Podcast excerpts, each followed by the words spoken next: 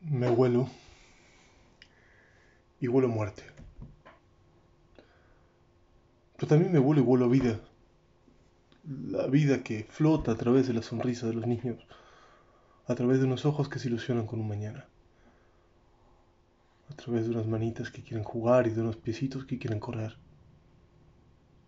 Me vuelo y vuelo muerte, pero esa muerte solamente existe en mi cabeza, como adulto entiende el inexorable desenlace de esta historia.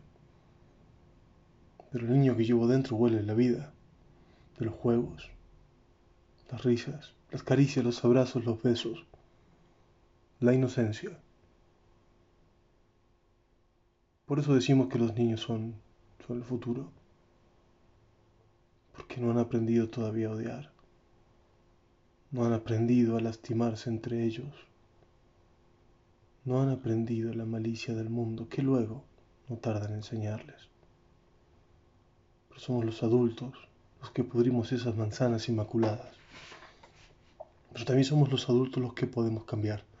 Somos los adultos los que podemos dar un ejemplo distinto. Somos los adultos los que podemos mejorar para hacer un mundo mejor. Por eso cuando me vuelo y vuelo a muerte, mi niño interior se ríe.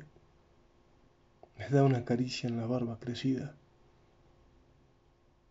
Me seca las lágrimas de las mejillas. Y me pide que vuela otra vez. Que huela el olor de las flores. El césped mojado.